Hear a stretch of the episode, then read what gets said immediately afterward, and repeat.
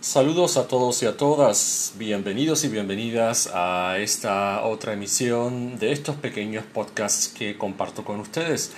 Permítame presentarme, soy el licenciado Osvaldo Torres, director de la consultora Hotelería de la Experiencia y ofrecemos servicios de consultoría, servicios de formación para empresas hoteleras, para escuelas de hotelería y empresas de servicios a nivel internacional. El objetivo de estos podcasts es como de costumbre, compartir mis reflexiones acerca de diferentes eh, puntos, diferentes temas que considero que son de gran importancia para todos aquellos que nos dedicamos a la hospitalidad o a la asistencia al cliente. En el día de hoy quiero hablar sobre un tema que es importante y que es la motivación de los empleados en una empresa. Sin lugar a dudas, la motivación de los empleados sigue siendo uno de los grandes desafíos para las empresas en la actualidad, pues están conscientes que sus activos más importantes, es decir, los trabajadores, son los únicos que son capaces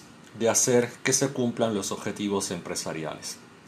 Ahora bien, lo primero a considerar frente a la necesidad de motivar a los empleados, y esto es algo que yo pienso de manera muy particular, es que si esto es necesario, es decir, si la empresa considera que es necesario motivar a sus empleados, esto es porque están desmotivados y por lo tanto hay que profundizar y buscar cuáles son las causas que generan esta desmotivación.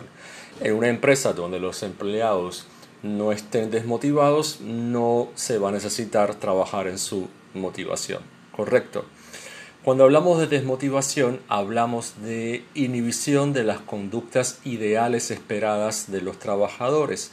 Es decir, una desmotivación no es más que la activación de mecanismos inhibitorios en los cerebros de los mismos, mecanismos que frenan si la manifestación de este comportamiento.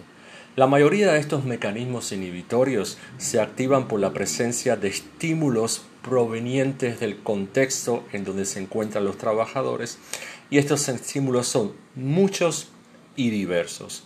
Por eso considero que lo más importante frente a, este, em, a esta situación, frente a este quiebre eh, en una empresa, eh, es decir, cuando se dan cuenta que sus trabajadores están desmotivados, no es contratar charlas o cursos de, motivación, al menos en un inicio, sino que detectar cuáles son estos estímulos desmotivacionales, pues mientras estos existan, estarán condicionando de manera inhibitoria la conducta motivada del trabajador.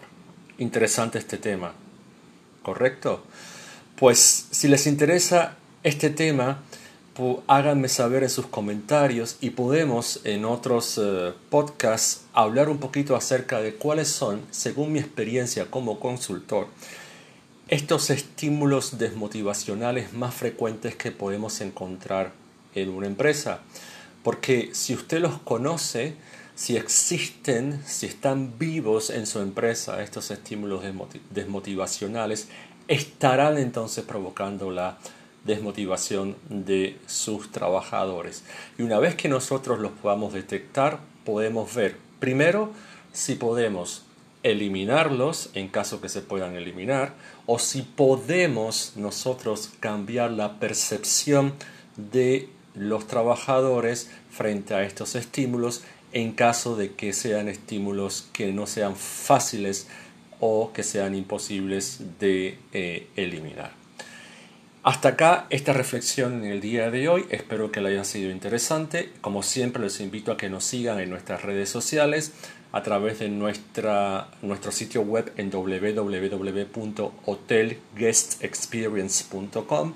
Nos pueden seguir también en nuestra página en Facebook Hotelería de la Experiencia, pero a su vez me pueden seguir en LinkedIn, me buscan como Osvaldo Torres Cruz, donde constantemente nosotros estamos compartiendo eh, reflexiones, eh, ideas acerca de este fascinante mundo de la neurohotelería, del servicio al cliente, del diseño de experiencia del neuromanagement y el neurocoaching. Recuerden que soy el licenciado Osvaldo Torres, director de la consultora Hotelería de la Experiencia, y para nosotros será más que un placer poder estar ahí con ustedes, con sus equipos de trabajo, acompañándolos en sus aprendizajes.